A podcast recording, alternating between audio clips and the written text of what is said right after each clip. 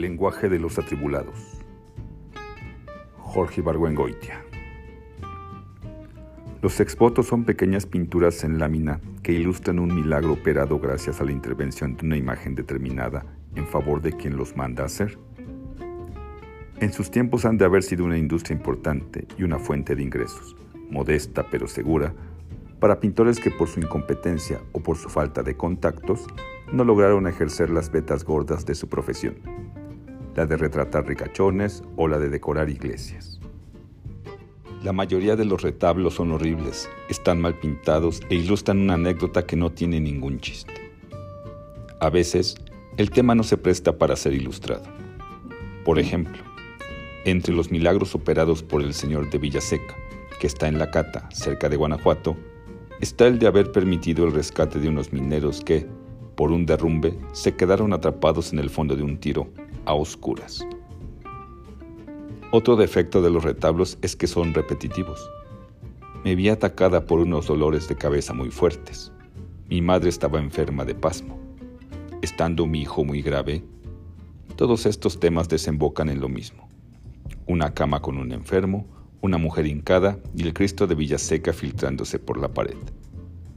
Los casos de parientes desaparecidos y vueltos a encontrar niños que se extraviaron en el mercado, maridos que se desobligaron, mujeres que se fueron en pos de un fotógrafo o de un vendedor de cosméticos, ancianos gaga que salieron a dar un paseo que duró meses. No se ilustran con lo que podría ser interesante. La mujer con el fotógrafo, el marido huyendo, el niño llorando entre desconocidos, sino con lo más sencillo, el abandonado hincado rezándole al Cristo. En algunos casos, en cambio, los temas se prestan para que se les saquen gran partido. Por ejemplo, en los casos de caída de caballo, de pleitos a machetazos, de asaltos a mano armada o de atropellamiento. Otras veces el milagro no tiene chiste, pero está contado e ilustrado de una manera brillante. De estos hay dos que vi en la cata, precisamente, que me parecen admirables. Uno de ellos representa el interior de una habitación un hombre está saltando hacia afuera por la ventana. Una mujer tiene las manos juntas y alza los ojos hacia la imagen del Cristo de Villaseca. Y otro hombre está entrando por la puerta.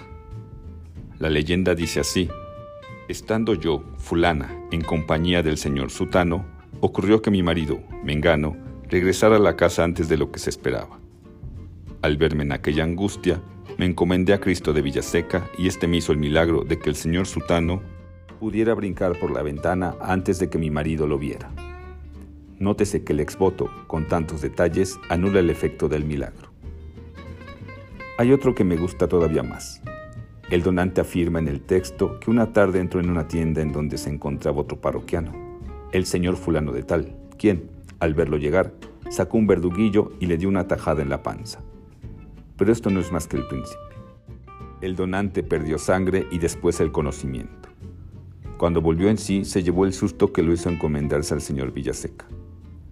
Cuando abrí los ojos me di cuenta de que estaba en el hospital y que entre varios doctores me habían sacado las tripas y las estaban examinando. Comprendió que su fin se acercaba y se encomendó al Cristo de Villaseca, quien hizo el milagro de sanarlo. El retablo nos presenta al destripado en la mesa de operaciones rodeado de ocho figuras de blanco, que tienen entre las manos algo que parece una rosca de reyes. A través del techo del quirófano puede verse la figura esplendorosa del Cristo de Villaseca. Pero los retablos exvotos son cosa del pasado. Es un arte caído en desuso, al igual que los milagros del Cristo de Villaseca. Esta imagen, en la actualidad, opera maravillas solamente para un pequeño círculo de fieles.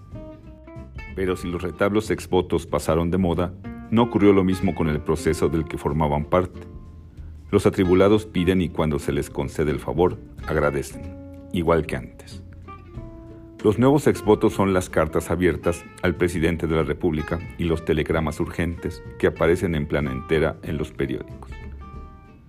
Como arte son todavía inferiores a los retablos. Si de estos se salvaban pocos, del nuevo género no se salva ninguno. Son carísimos e ilegibles. En cuanto a eficacia, yo la veo dudosa pero por defectuosa que sea su presentación, hay casos que no dejan de conmovernos. El otro día, nada menos, supe de un hombre que, en vez de juntar las manos y alzar los ojos, tuvo que gastar los 15 mil pesos que cuesta una plana, nomás para exponerle al presidente Echeverría su caso. Es tristísimo. Tiene dos años, dice, preso en Lecumberri, sin que nadie se haya molestado siquiera en informarle por qué fue apresado. Yo me pregunto cómo será la etiqueta. Si a resultas de esta carta abierta el hombre sale libre, ¿tendrá que gastar otros 15 mil pesos para dar las gracias?